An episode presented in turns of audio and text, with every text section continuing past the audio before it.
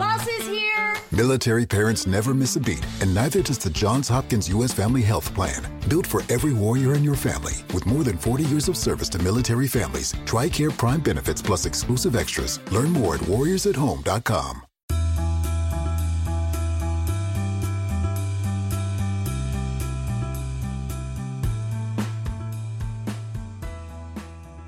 ¿Alguna vez te has preguntado cómo es manejar una agencia de influencers en España? El día de hoy tenemos un súper invitado que ha sido reconocido como el Top Voice 2020 dentro de LinkedIn, como una de las personas más influyentes dentro de España. Es un emprendedor bastante joven y con muchos emprendimientos y nos va a compartir toda su experiencia. Así que estén muy atentos que hoy se viene un gran episodio.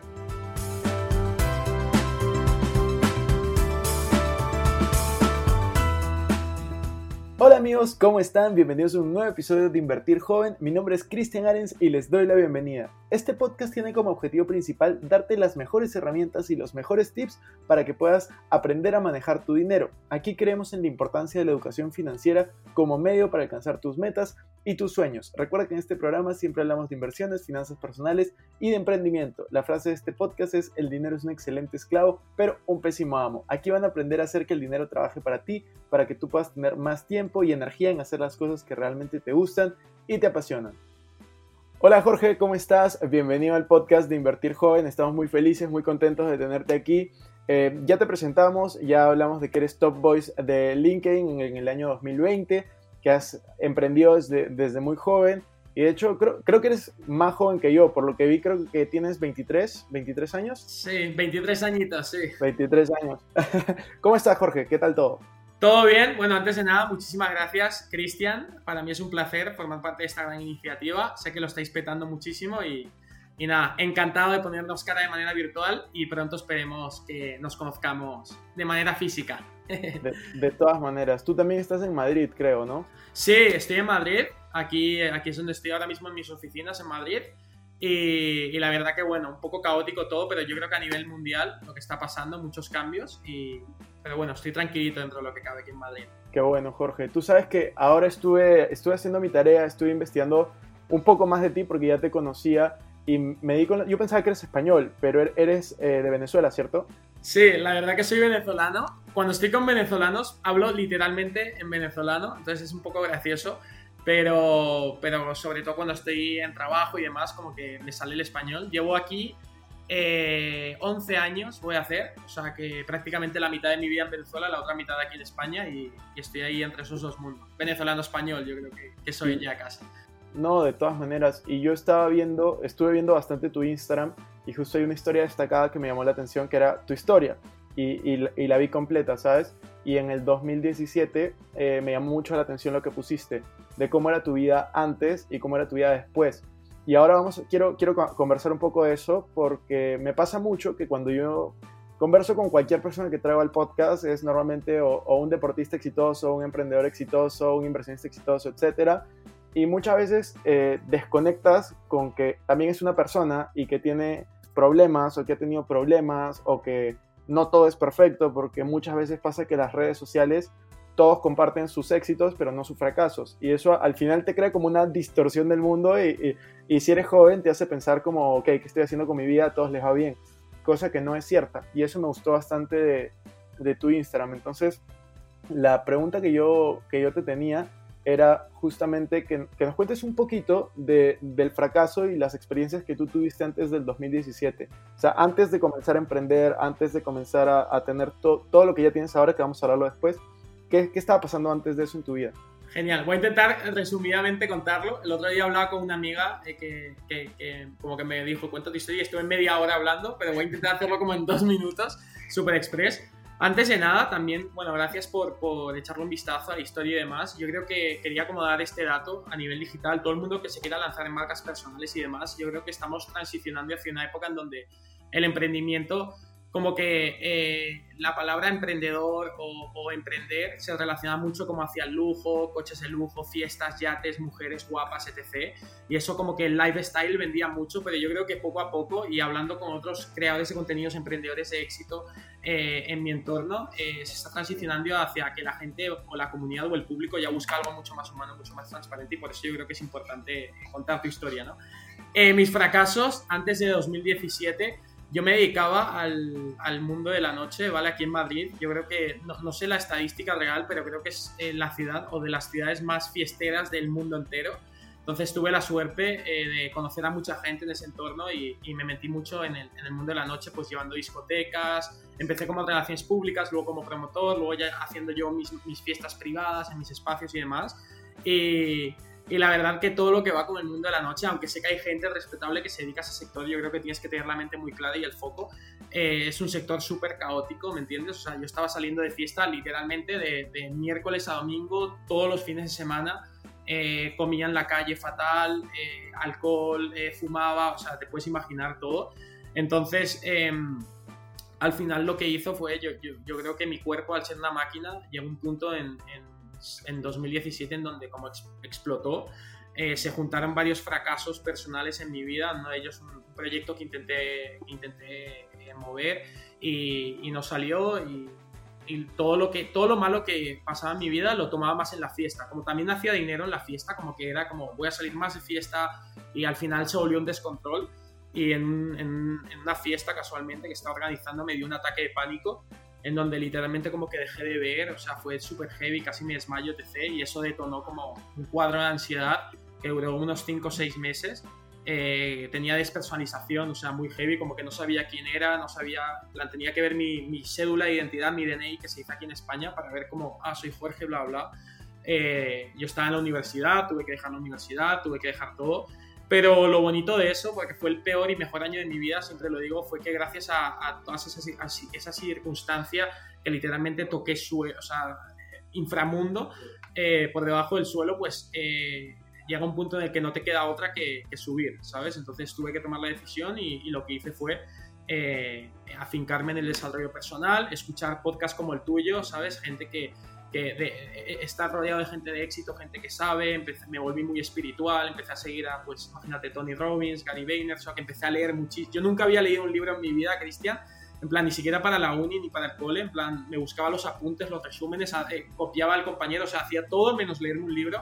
Y en esa época me empecé a leer muchísimo, a documentar muchísimo, a escuchar muchos podcasts y, y cambié mi vida 300, o sea, 180 grados y me volví vegetariano, obviamente dejé la fiesta, me centré y, ahí también como que monté mi, proyecto actual que es Fluence, que es una agencia de marketing digital. Entonces, así como resumidas cuentas, pero de todas maneras, no sé si me puedes parar o lo que sea, pero igualmente, o sea, lo que cuando ya pensaba que había superado todo eso, irónicamente a principios del año pasado, 2020, febrero, me está yendo, nunca, nunca me había ido tan bien en el trabajo eh, bueno, en 2000, antes de eso, para entrar en contexto, en 2018 murió mi padre en un accidente de coche, o sea, fue como de repente. Eh, y cuando pasó eso, eh, fue como que, como había vivido lo de la ansiedad, dije, vale, aquí hay dos opciones, Jorge, ya has vivido por algo parecido, no es lo mismo, pero la sensación de la ansiedad, depresión, todo este tipo de cosas mentales, o sea, realmente toca suelo, entonces dije, aquí tengo dos opciones, o o me hundo otra vez como estaba o, canalizo esta energía. Y lo vi con perspectiva y lo que canalicé fue muere mi padre voy a canalizar toda mi energía todo mi odio mi, todo lo que rabia lo que sea que sentía en el trabajo. Entonces me volví adicto al trabajo y en 2019 hasta el principios de 2020 literal era solo trabajo solo crecer solo convertirme en mejor persona lo que yo consideraba que era mejor persona. Y a principios del 2020 eh, nunca me, o sea, me estaba yendo como nunca a nivel negocio, a nivel eh, eh, estético, ¿no? de cara a redes sociales, pero me, dio, me dieron 3-4 ataques de pánico en una semana. Yo decía, no entiendo oh. nada, o sea, me está yendo todo bien. Obviamente dije, wow, más trabajo, más trabajo, más trabajo, tengo que salir de esto. Y al final tuve que paralizar, el cuerpo me paró. Otra empresa, yo tengo dos empresas ahora y una de ellas la tuve que dejar temporalmente también porque dije, necesito cuidar mi salud. Y lo que me di cuenta fue que al final eh, uno tiene que tener eh, como todos los balances en su vida estables. Yo porque siempre llevo las cosas muy al extremo. Época fiesta salgo todos los días. época trabajo, trabajo y no, no, no, no, tengo, o sea, yo descuidé muchísimo, Cristian, a mis amistades, a mis amigos, a mi familia, a todo el mundo, en plan, era como adicto al trabajo. Y ahora estoy en una época en donde estoy bastante guay porque eh, estoy intentando balancear todo. O sea, literalmente lunes a viernes trabajo todo lo que tú quieras, pero llega el viernes tarde o incluso después de la jornada laboral y quedo con amigos, me tomo mi cerveza los, los fines de semana, salgo de fiesta, ¿sabes? No hay problema, pero intentar tener todas las patas centradas y todo balanceado en mi vida para que no me pase nada. Entonces, el mensaje que quería lanzar con eso que me dijiste de los fracasos es al final, los fracasos, uno le da el significado a los fracasos y al final, aunque crees que estás en tu mejor momento exitoso, al final los fracasos vienen por donde menos te lo esperas, ya sea lo social, ya sea lo espiritual, ya sea lo físico, ya sea el trabajo. Entonces, yo creo que mi mensaje es como para evitar el fracaso en cualquier aspecto de tu vida, porque te salpica, eh, tienes que tener todas esas patas, lo social, lo físico, lo espiritual y el trabajo, eh, bien alineadas. Sí, estoy, estoy totalmente de acuerdo. De hecho, a mí me pasaron cosas similares y conecté bastante con tu historia porque yo también he estado bastante metido en el mundo de, de la fiesta. Yo he sido RP o promotor de, de, varias discotecas y fiestas cuando era mucho más joven. De hecho, hace cinco años yo vine a Madrid eh, seis meses y me volví RP, que es bueno, en España sí se entiende, en Latinoamérica es promotor, significa lo mismo, de, dos discotecas en Madrid. Eh, ¿Cuáles? Igual coincidimos, son las mismas épocas. De, de Gabana y de Leutic. Ah, mira, Leutic. Igual estuvimos en fiesta juntos, Cristian, en otra época. Y ahora estamos en el podcast. Seguro que sí, seguro que sí. Y, claro, la, la, vida va cambiando y a mí también me dio un giro como hace seis años de comenzar a, a leer, a capacitarme con podcast, cambiar totalmente mi, mi, estilo de vida. No llegué a volverme vegano, pero sí cambié muchísimos eh, de mis hábitos, de, comenzar a cuidar mucho más a quién escucho, qué escucho, qué leo, con quién me junto.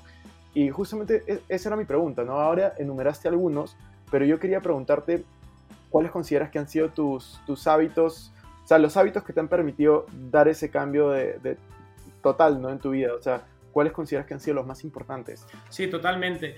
Bueno que lo puntualices, de no ir al extremo. Y, soy una persona que, eh, para bien y para mal, siempre como que me gusta ir al extremo en todos los sentidos. Pero al final sí que es verdad que no, no, yo, yo voy a enumerar como los hábitos que, que mejor considero, pero tampoco considero que uno tenga, o sea, sí que, sí que es verdad que en ese momento yo estaba tan hundido que la única manera como que darle la vuelta era ir al otro extremo. O sea, yo era una persona fiestera, social, no sé qué, y me volví literalmente una persona que no veía amigos, espiritual, medita, o sea, de, extrovertida a introvertida, a vegano, de, o sea, una locura. Entonces me fui como al otro lado. Pero yo creo que lo que he dicho antes es buscar el balance, los mejores hábitos yo creo que el mejor hábito de todos, y, te juro que a veces me cuesta, pero es que es tan sencillo, Cristian, en plan, he estado también con una coach, o sea, he hablado con mucha gente, y, te juro que el mejor hábito es despertarse pronto, en plan, no es tan, o sea, es tan sencillo como eso, tú despiertas una hora antes, media hora antes, y tienes un tiempo y, menos estrés y menos todo, ¿me entiendes? Porque te organizas mucho mejor a nivel productivo. Entonces yo diría que de los mejores hábitos que se puede tener es despertarte antes Da igual que te despiertes a las 8, 9, 10, 11, 12, pero que si dentro de tu rutina, imagínate, tú tienes pensado, o si algo no te está funcionando, estás estresado, ves que no llegas a tiempo, lo que sea, en cualquier aspecto, si te despiertas a las 8, pues despiértate a las 7. Si te despiertas a las 9, despiértate a las 8. Empezar una hora antes del día, yo creo que es como. Te da. Te da es espectacular. Luego, obviamente, la meditación es algo que, que, he practicado muchísimo. Ahora lo tengo más descuidado, no te voy a mentir, como te he dicho, o sea, voy a ser transparente, pero eh, gracias a eh, la meditación me siento en una posición, eh, ¿cómo te digo? Para el titular, imparable, o sea, indestructible, gracias a la meditación. ¿Por qué? Porque yo sé que si algo me pasa ahora mismo, em, no te voy a poner un, un, extremo, pero yo que sé, se cae un cliente o he tenido un mal día, me deja mi novia, o sea, cualquiera, cualquiera cosa sí que normalmente afecta. Yo sé que la meditación es como mi droga o mi vía de escape de que si la haces bien o, si me pasa algo malo en mi vida y, la practico, voy a volver a ese estado de serenidad y voy a volver a ser... O sea, que la meditación es como mi, mi droga eh, escondida, ¿no? Que, sé que si algo malo me pasa, siempre voy a volver a ella. A mí me gusta no solo la meditación, sino la visualización. Creo mucho en la ley de la atracción, entonces cuando medito normalmente es como proyectarme de cara futuro y, y me encanta. Entonces, despertarse pronto, meditación eh, deporte 100%, es la más mítica, o sea, pues tampoco no la quiero decir, pero yo creo que es esencial moverte, hacer deporte eh, y, yo creo que para cualquiera en el mundo eh, funciona eso. Y ojo, la meditación, eh, lo hablaba con un colega el otro día, o sea, cada quien tiene su manera de meditar. Eh, me decía mi trainer en el gimnasio que su manera de meditar es ir a correr.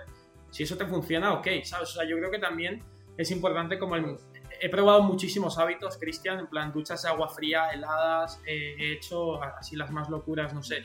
O sea, bueno, todo tipo de vitaminas, todo tipo de rutinas, el priming que hace Tony Robbins, eh, he hecho todo tipo de ejercicios y al final te das cuenta que tienes que buscar como que lo mejor te funciona. Si lo que mejor te funciona para desconectar es tomarte una cerveza con amigos, pues adelante. Si, lo que mejor, si eres una persona que es muy hiperactiva, a lo mejor te funciona más el boxeo. Entonces, como ir testeando eh, cantar, incluso hay gente, yo a mí me encanta, o sea, una meditación mía ahora es como cantar en la ducha y tal y cual porque me, me gusta, entonces yo creo que cada videojuegos, o sea, búscate como que cada quien se tiene que buscar su manera, pero no hay ni mal ni bien, pero, pero sí que tienes que tener como la capacidad de decir, vale, esto me está yendo bien o esto me está yendo mal. Ahí el problema porque la gente muchas veces le pasa algo malo y, y lo canaliza en la fiesta y al final eso no es, eh, en, en, en, rasgos generales no es la, o en drogas, vamos a poner el ejemplo, ¿no?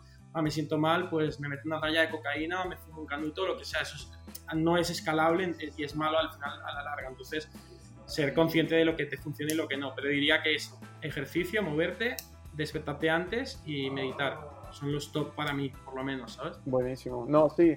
De hecho, eh, algo que a mí me funciona mucho también es todos los días, todos los días yo me pregunto cosas nuevas, yo leo libros, escucho podcasts, veo videos de gente que, que, admiro o que me pueden enseñar algo. Entonces, a, a mí, por ejemplo, el hábito que, que, funciona mucho es siempre seguir siendo curioso en, en, en, todos los aspectos de mi vida, cosa que hago las cosas que me apasionan y siento curiosidad por ellas y sigo investigando y sigo, sigo conociendo cosas nuevas y cuanto más sabes, más te das cuenta de que te falta conocer muchas más cosas y, y es como un, un, círculo, ¿cómo se dice? Lo contrario de círculo vicioso era círculo virtuoso, no me acuerdo si era así la palabra, pero pero, pero se produce como un círculo positivo en tu vida. Entonces creo que es súper importante eso y cuidar bastante las personas con las que te rodeas. Me encanta, Cristian. Ahora me quiero, quiero cambiar todo lo que he dicho y totalmente, la, o sea, lo que has dicho, el contenido, eh, lo que consumes, yo creo que es el, el, mejor hábito. En plan, elimino todo lo demás y digo eso. Yo creo que sí, es que es muy buena, tío. Lo, lo, cuando escuchas buenos podcasts, si estás todo el día con positivismo aquí, incluso con música o lo que sea, yo creo que te cambia la vida, ¿sabes? Conociendo. Es que, es que yo, yo creo que justamente tú eres el promedio de las personas con las que te rodeas. Entonces, eso la gente lo aplica y lo piensa, ok, yo soy el promedio de las personas con las que me rodeo físicamente, pero eso no es verdad. Es, eres el promedio de las personas con las que más escuchas, más ves.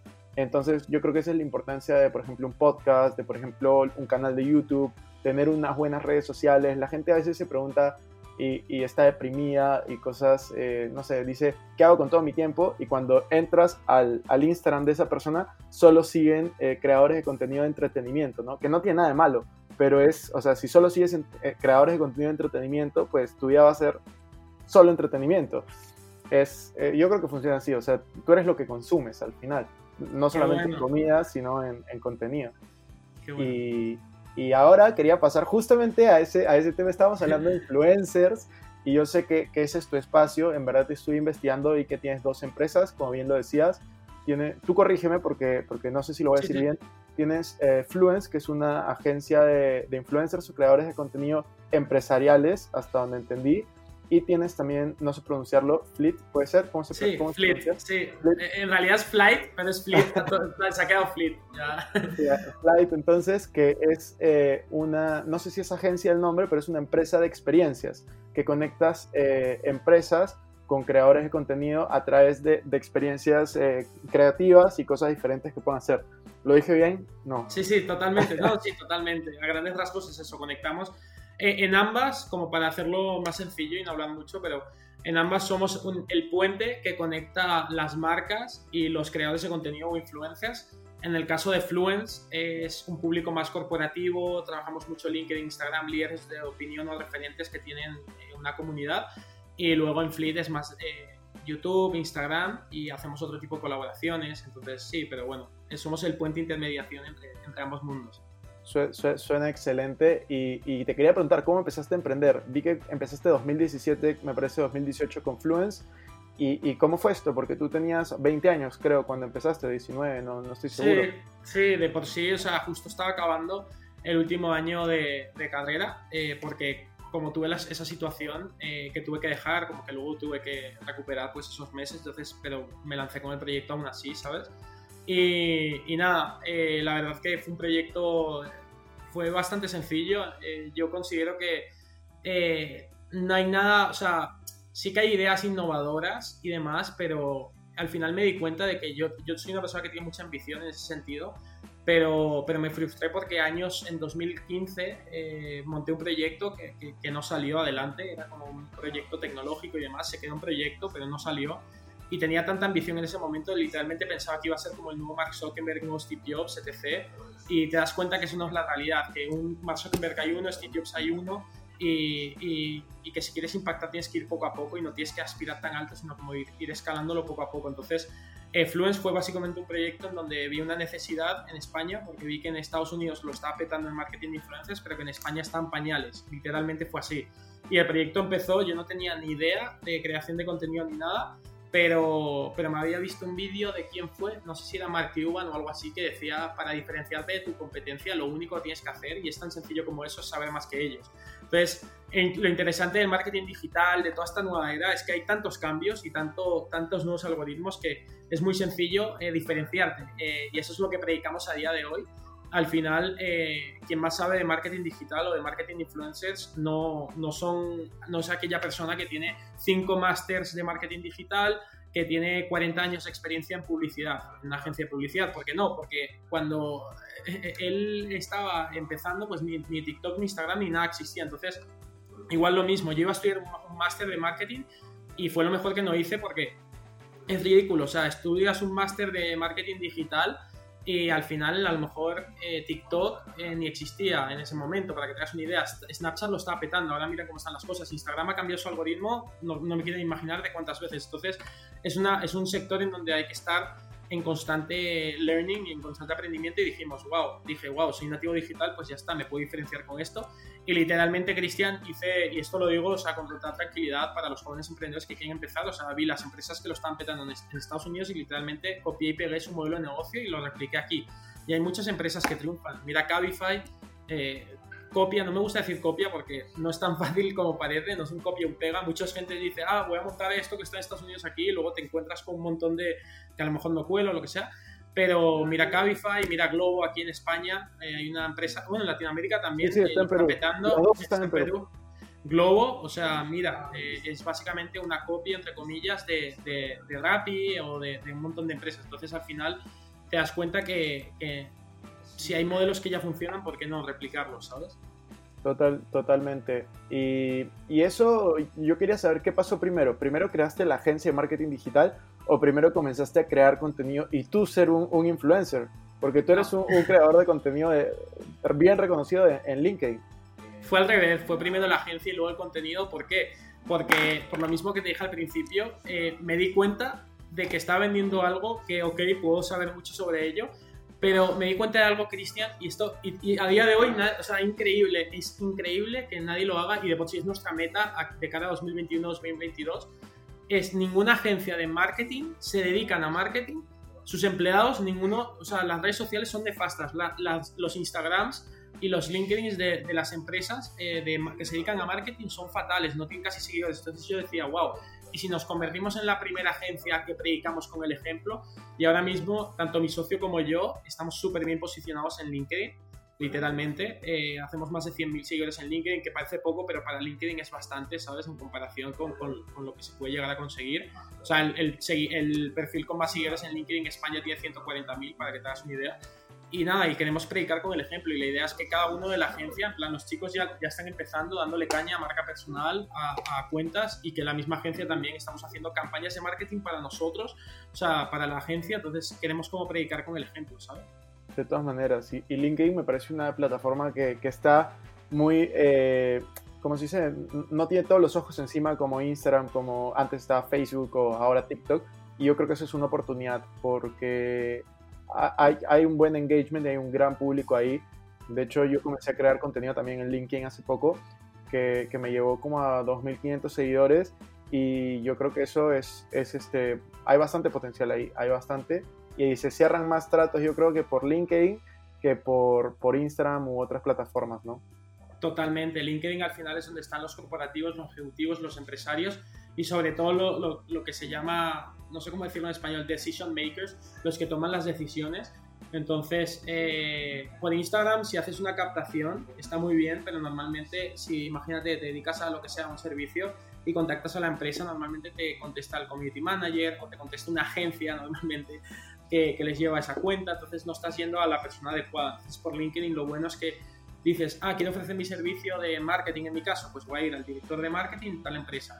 Te, añade, si tienes un buen perfil en LinkedIn, te va a añadir casi seguro. O sea, yo tengo un retorno de, de, o sea, de las invitaciones que he mandado y las que me han contestado más del 90%.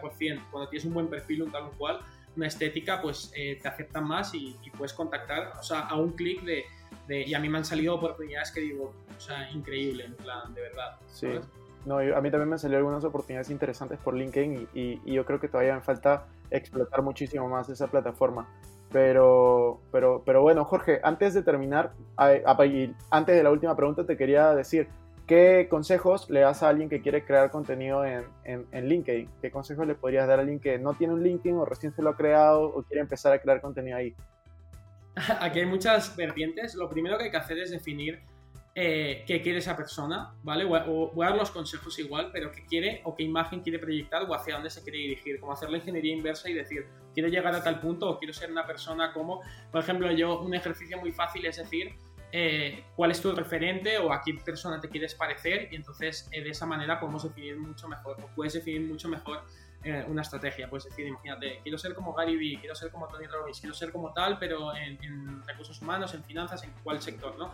Una vez definas como qué tipo de personaje eh, o quién quieres ser, mientras más transparente mejor, tienes varias opciones. Si lo quieres petar, en plan literal, sobre todo para los, vamos a hablar millennials, jóvenes, chavales que quieren eh, empezar en LinkedIn, es muy fácil porque eh, al ser caras nuevas, o sea, de verdad que si vas con contenido fresco en formato vídeo, si hablas a la cámara, o sea, lo esencial es hablar a la cámara para mí, y realmente transmites como lo que piensas en el sector empresarial. Yo, por ejemplo, fue en mi caso, eh, subir contenido controversial es muy fácil de, subir de seguidores, ¿vale? Cosas que, que realmente eh, chispen. Hay que tener muy cuidado en no pasar... O sea, yo, la mejor manera para crecer seguidores es controversia, fin, en cualquier red social, en plan literal. O sea, ese es el mayor secreto de marketing que, que puedo dar y que los influencers más top, no estoy hablando en LinkedIn, estoy hablando en Instagram, millones de seguidores es lo que hacen buscar la controversia, pero hay que tener cuidado de, de que hay una línea en donde si la pasas y te salpica, en plan te cargas toda tu marca y, te puedes ir. Hay casos como Logan Paul, bueno, en fin, un montón de casos que, la, han liado. Pero yo de por sí en una publicación en LinkedIn, luego tuve que pedir perdón porque no me expliqué bien, etc. O sea que la controversia, eh, hay una fina línea, pero si la sabes gestionar bien es la mejor manera de crecer. Crear contenido todos los días, LinkedIn, eh, da igual, o sea, no es como Instagram. Hay que recomendar subir de lunes a viernes entre tal hora a tal hora o cada dos días tal, sino que en LinkedIn es, da igual cuando subas la publicación, da igual a qué hora, da igual que subas 10 en un día, eh, o sea, en LinkedIn el algoritmo va distinto, entonces te puede posicionar la publicación, a mí me han llegado unas publicaciones que no se posicionan y, y, lo, han llegado a millones de visualizaciones porque se posicionan un mes más tarde, o sea, una cosa va un poco loco el algoritmo, entonces aprovecharlo y, y crear contenido y bueno, intentar conectar. LinkedIn hay que tener en cuenta que es una red profesional, corporativa, por eso estoy asumiendo que todos los que están escuchando, si se quieren lanzar a LinkedIn, pues tengan algo que aportar en el sector empresarial, emprendimiento, eh, desarrollo personal, recursos humanos, finanzas, etc. Eh, entretenimiento es un nicho, Cristian, que solo lo ha tocado una americana que lo está petando, pero es entretenimiento con el, con el sector corporativo, entonces hace, hace como sketches y vídeos eh, como, como graciosos. No sé si a ti te suena Jorge Cremades. Sí, sí, claro. pues imagínate un Jorge Cremades, pero en vez de hacer las bromas que hace, pues las hace eh, con lo corporativo. ¿Cómo son los chicos de ventas? Entonces hace como vídeos ese tipo en lo corporativo. En habla hispana no hay nadie que lo haya hecho. La primera persona que haga, que mezcle entretenimiento con, con bromas corporativas, bromas de empresa, bromas de tal, lo va a petar. plan, así es sencillo yo no lo hago porque te juro que ojalá no tengo tiempo. O, sea, tengo tiempo, pero mi tiempo ahora prefiero pues tomarme una cerveza con mis amigos, sinceramente. Total. Pero, pero, porque estoy en ese momento, pero te juro que quien haga eso lo peta, tío.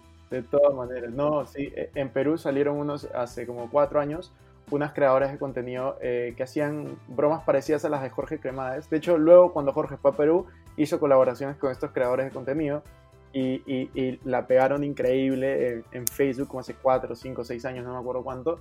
Y, yo creo que sí, ahí están las oportunidades. Así que si alguien nos está escuchando y quiere comenzar en LinkedIn, ya tienen ahí una oportunidad gigante. Jorge, la última pregunta, la pregunta emblema de este podcast que se llama Invertir Joven. Y la pregunta es, ¿cómo administras y cómo inviertes tu dinero? Así que cuéntanos un poco, ¿qué es lo que haces con, con todo tu dinero, Jorge? no sé si soy la persona más adecuada, porque la verdad que soy bastante derrochador en ese sentido, pero sí que es verdad que, o sea, eh, por ejemplo, ahora lo que, lo que ahora aparte de que soy joven y obviamente eh, decido, por ejemplo, mi dinero ahora mismo lo invierto, somos eh, cuatro personas, por ejemplo, trabajando en mi marca personal, o sea, te estoy hablando como de, no, no te estoy hablando de, a nivel personal, ¿no? No a nivel empresarial, como, ah, vale, a nivel personal, por ejemplo, ahora, este año, he invertido en mi marca personal, eh, como te he dicho antes.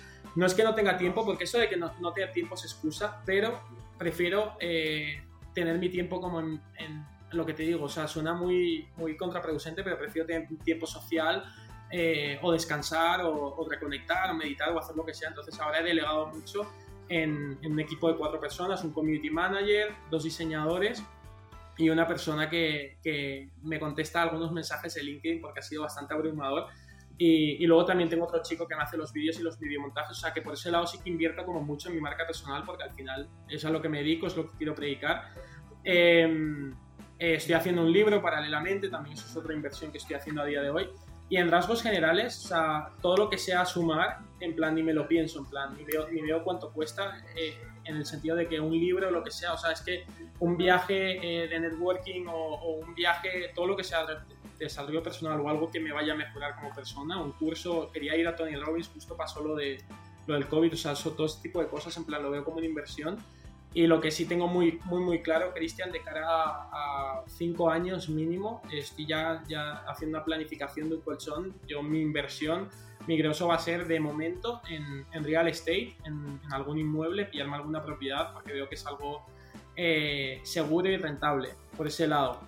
Y luego sí que es verdad que soy bastante derrochador, pero voy a decir eh, derrochador inteligente. No eh, gasto dinero ridículamente, le intento buscar el significado y el propósito a ese dinero que invierto. Entonces, todo lo que sea suma, que me sume a mí como persona en el sentido de que si tengo una cena con una persona que es interesante, que, que me va a aportar en corto, en largo, da igual, eh, o sea, todo ese dinero lo invierto. O sea, yo lo veo como inversión literal, no lo veo como un gasto, invitar a comer, invitar a, lo que sea a esas personas, incluso a, mi, a, gente cercana a mí también, ¿sabes? En plan, no tengo ningún problema porque lo veo como una rentabilidad a corto y a largo plazo. Y luego, perdona que me estoy liando mucho porque estoy intentando... Ah, y luego, vale, otro, como otra cosa que, que lo cogí del club de las 5 de la mañana del libro, de Dormin Charma, súper recomendado. Me hago eh, un masaje todas las semanas, ¿vale? Eso es otra inversión así curiosa. Todas las semanas un masaje, ¿vale? Eh, filipino eh, para desestructurarme todo esto. Gimnasio también todos los meses, ¿sabes? Suscripción. clases de canto, ahora estoy en clases de canto también, otra inversión. O sea, gasto, o sea, de verdad que derrocho mucho dinero en esas cosas, pero es que si, si para mí funcionan y me van a hacer más productivo, yo lo que no veo, Cristian, y este ya sumo mi último mensaje porque puedo decir todo lo que gasto, lo que invierto, pero em, lo, que, lo que veo es que si, si o sea, la diferencia entre gastar e invertir es si ves que te hace bien o te hace mejor. Entonces yo veo aquí en España sobre todo las leyes, eh, los impuestos, todo está como eh, muy jodido en el sentido de que eh, sí que es verdad que hay muchos impedimentos, pero yo veo a gente, empresarios, amigos míos, que se pasan más tiempo viendo cómo ahorrar dinero que realmente produciéndolo. No sé si me explico. Entonces, aunque suene feo, si tienes, obviamente no, tiene, no puedes ser tonto porque si no te vas a bancarrota, pero si yo veo que, ok, eh, eh, limpiar mi casa me cuesta tanto, pues a lo mejor lo tengo que delegar. Entonces yo creo que es clave delegar según vayas escalando y, y, al final es inteligente. O sea, ya yo no, no, antes lo hacía muchísimo como decir, la tontería, no quiero que se vea neocéntrico, pero a mí odio limpiar, o sea, no sé ni cómo poner una lavadora, pues lo he delegado porque me desesperaba, gastaba más tiempo y, me di cuenta de que es mejor tener una hora yo o voy a producir más una hora yo enfrente de un ordenador trabajando que haciendo ese tipo de cosas, o voy a producir yo una hora más que eh, subiendo mis publicaciones. Antes me hacía todos los diseños yo en Canva, horas, horas, Cristian, horas, horas haciéndome los diseños en Canva. Prefiero pagar y a veces decía, uff, es que 200 dólares para pagar a un diseñador cuando lo puedo hacer yo incluso mejor va a ser mejor o, pagarle eh, tanto a un community manager eh, cuando lo puedo hacer yo y lo voy a hacer mejor, pero es que al final hay que ir delegando porque si no, no vas a crecer como persona. Entonces yo creo que hay que saber dónde invertir, todo lo que te haga crecer a, largo plazo es una inversión. De todas maneras, yo estoy de acuerdo contigo, este, Jorge. Y muchas gracias en verdad por, por tu tiempo, por todas las experiencias que nos han compartido. Vamos a dejar tus redes sociales en la descripción. Algo, sobre todo tu LinkedIn también para que te sigan ahí, tu Instagram ¿Algo que te gustaría, que te gustaría añadir antes de, terminar el episodio?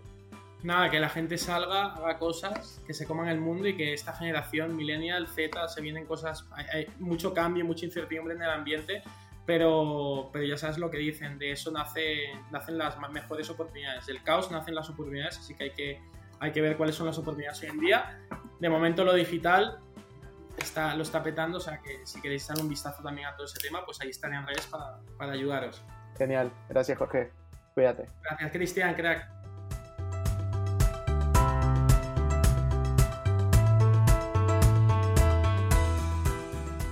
Bueno amigos, eso fue todo por este episodio. No me quiero ir sin antes invitarte a que te suscribas a mi canal de YouTube. Me puedes encontrar como Cristian Arens, también a que me sigas en Instagram como Arens Cristian y que te unas a todos nuestros grupos gratuitos en WhatsApp, Facebook y Telegram. Los links van a estar en la descripción. No te olvides también visitar nuestra página web invertirjoven.com, donde van a encontrar artículos de finanzas personales, inversiones y emprendimiento. Si estás en iTunes, ponle 5 estrellas y comenta. Si estás en Spotify, no olvides ponerle follow y compartir este episodio para poder ayudar a más personas. Sería genial que puedas compartirlo en cualquier plataforma que te plazca y muchas gracias por estar aquí. Comienzo hasta la próxima semana. Recuerda que la frase del programa es el dinero es un excelente esclavo, pero un pésimo amo. Hasta la próxima.